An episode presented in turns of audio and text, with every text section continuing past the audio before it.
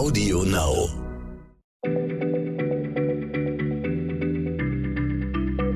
Schneller Schlau, der kurze Wissenspodcast von PM.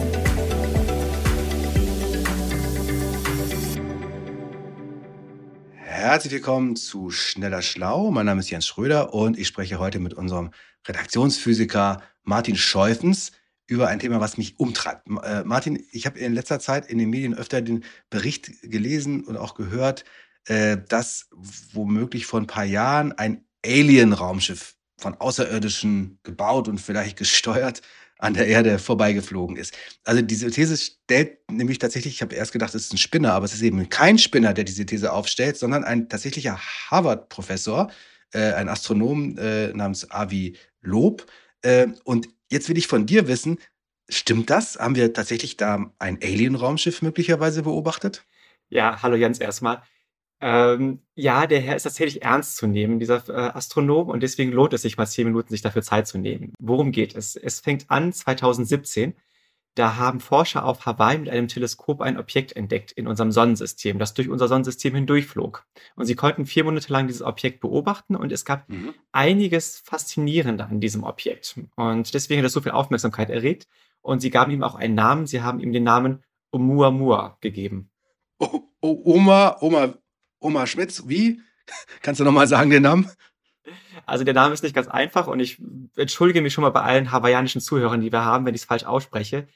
Oumuamua. Das Wort ist eben hawaiianisch. Mhm. Und wenn du es geschrieben siehst, ein Fun Fact, dann siehst du, dass vor dem ersten Buchstaben ein Hochkomma ist. Also ein Komma und dann ist es das O. Aha. Und ich habe mal nachgeschaut, das ist ein stimmloser glottaler Plosiv. Und das bedeutet, es heißt nicht Oumuamua, sondern Oumuamua. Da ist doch noch so ein Vorsilbe, so ein M-Laut davor. Naja, wie gesagt. Okay. Gehen wir lieber auf die Bedeutung. Aber wir wollten über, wir wollten über Astronomie sprechen. okay. Was heißt dieser Begriff, dieses hawaiianische Wort? Es heißt der erste Botschaft aus einer fernen Welt. Mhm. Und damit kommen wir zu dem Objekt, denn es war das allererste Mal, dass man in unserem Sonnensystem ein Objekt beobachtet hat, das nicht aus unserem Sonnensystem ist, sondern aus einer anderen Region des Universums. Oh, okay. Aber wie kann man das denn feststellen, dass dieses Objekt nicht von hier ist. Anderes Kennzeichen. Genau. Anderes Kennzeichen. Es war außerdem zu schnell, ist also auch dann durch die Kontrolle geflogen. Ähm, es kam außerdem aus einer anderen Richtung. Die, das Sonnensystem ist eigentlich so eine Scheibe und es flog nicht innerhalb dieser Scheibe, sondern von oben, also aus einer Richtung, wo man es mhm. nicht erwartet hat, dass irgendwas kommt. Und es hatte die Form seiner Bahn hatte eine komische Form, nämlich es war eine Hyperbel. Mhm. Jetzt muss man kurz wissen, alles, was um die Sonne herumfliegt, fliegt in einer Ellipse. Zum Beispiel die Erde, aber auch der hellische Komet, der wirklich sehr weit hinausfliegt und dann wieder zurückkommt. Alles, was die Sonne in ihrer Bahn festhält und bei sich behält, fliegt immer in einer Ellipse.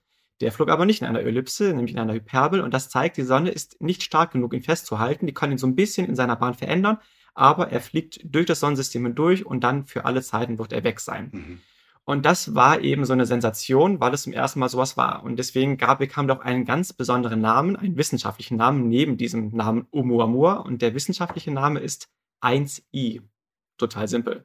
Die 1 steht für. 1 für erste Mal und I für äh, Interstellar vielleicht, oder? Yes, Genial. Also zwischen den Sternen. Ja, echt? Ja, echt? genau. Weil er das erste Objekt war, das nicht aus unserem Sonnensystem, sondern interstellar wow. ist. Das erste Objekt interstellaren okay. Ursprungs. Eine sehr faszinierende äh, Sache tatsächlich. Ähm, ein Objekt, das wahrscheinlich eine ganz weite Strecke durchs All geflogen ist und dann einmal kurz an uns vorbeigeflogen gekommen ist. Was kannst du uns denn noch erzählen über diesen äh, flüchtigen Gast? man würde jetzt wahnsinnig gerne viel über den erzählen, aber man muss schon sagen, das war ein winziger Lichtpunkt am Himmel. Selbst diese tollen Teleskope, die es heutzutage gibt, konnten ihn auch nicht so richtig sehen. Der läutet ja auch selber nicht und er war auch nicht sonderlich groß. Deswegen wissen wir viel weniger, als wir eigentlich wissen wollten. Ähm, von der Größe her muss man ihn sich vorstellen wie ähm, das Empire State Building. Er war also sehr langgestreckt. Er war jetzt keine Kugel, wie man sich eigentlich denken würde, sondern eher sehr langgestreckt und eben ungefähr wie das Empire State Building. Man würde gern wissen, woraus er besteht, aber man weiß es nicht, weil es, es könnte ja ganz spektakulär sein. Wenn der irgendwo anders herkommt, dann könnte das ein Material sein, das es bei uns gar nicht gibt, mhm. aber Gut. wissen wir halt nicht, woraus es besteht. Okay, also bisher wissen wir aber, es ist alles äh, ganz spannend, es kam nicht von hier, aber wie kam jetzt dann bitte der Schluss von dem äh, Professor Lob, dass es sich möglicherweise um ein Ding äh, aus Alien-Hand, wenn man das so sagen darf, handeln könnte?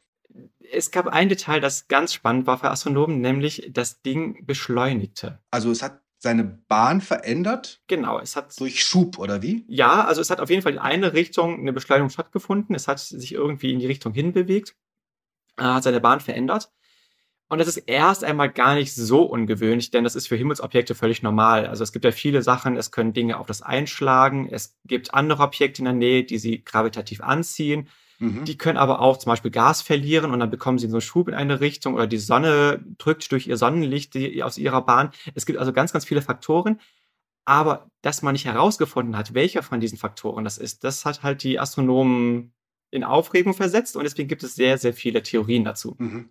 Und eine Theorie ist dann offensichtlich, dass man das deswegen nicht herausgefunden hat, woher der Schub kam, weil es gar kein Gesteinsbrocken ist, sondern Aliens, die irgendeine geheime Elektronenmotor-Dings gezündet haben.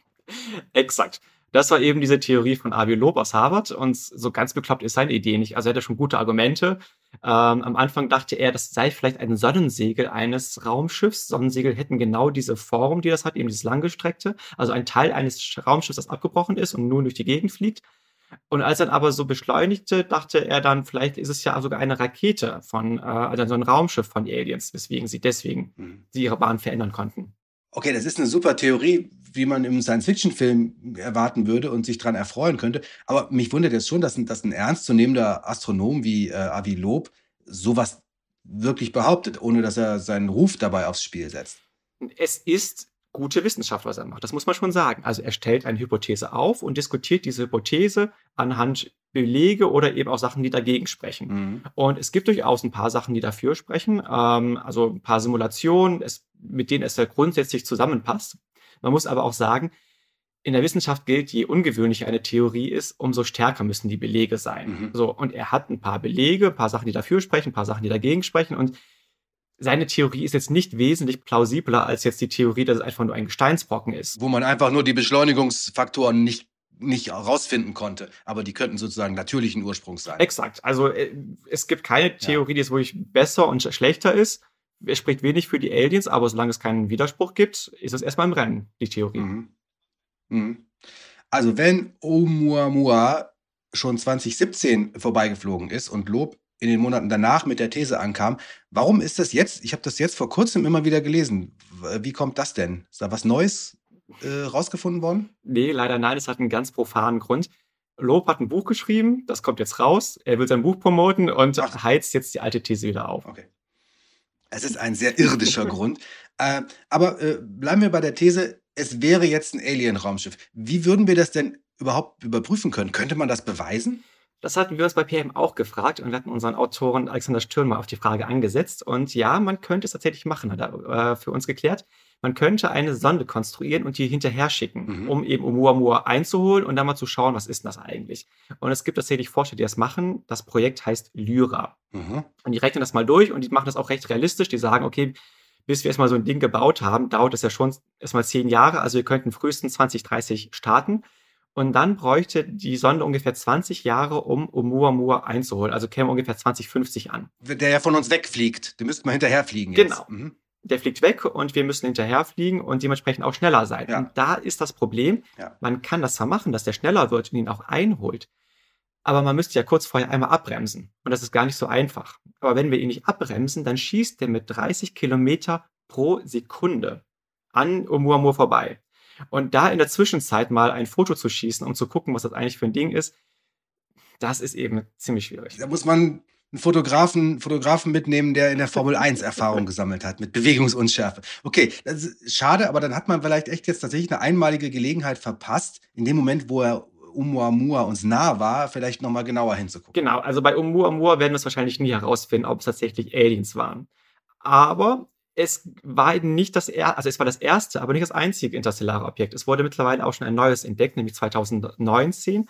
Das Objekt heißt Borisov, benannt nach dem ukrainischen Amateurastronomen, der es entdeckt hat. Der ist jetzt weniger spannend, ist eine Kugel und viel mehr so, wie man es sich vorstellt, aber es zeigt uns, diese interstellaren Objekte sind offenbar doch viel häufiger, als wir gedacht haben.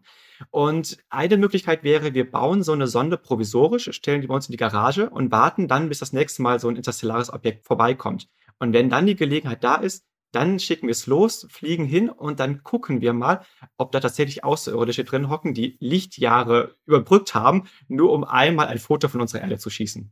Okay, also ich weiß gar nicht, ob wir wirklich, wenn da draußen ein, ein, ein Brocken mit Aliens drin ist, ob wir da hinfliegen sollten. Nicht, dass die sich dann entdeckt fühlen und uns alle vernichten. Und dann könnte Herr Lob auch keine Bücher mehr verkaufen. Und das wäre auch irgendwie schade. Martin, vielen Dank. Das hat mich sehr aufgeklärt. Und ich werde die nächsten Presseberichte zu Oumuamua und anderen außerirdischen Brocken, außer Sonnensystemaren Brocken mit mehr Hintergrundwissen lesen. Dankeschön. Auf Wiederhören. Herzlich gerne und bis bald. Tschüss. Schneller Schlau, der kurze Wissenspodcast von PM.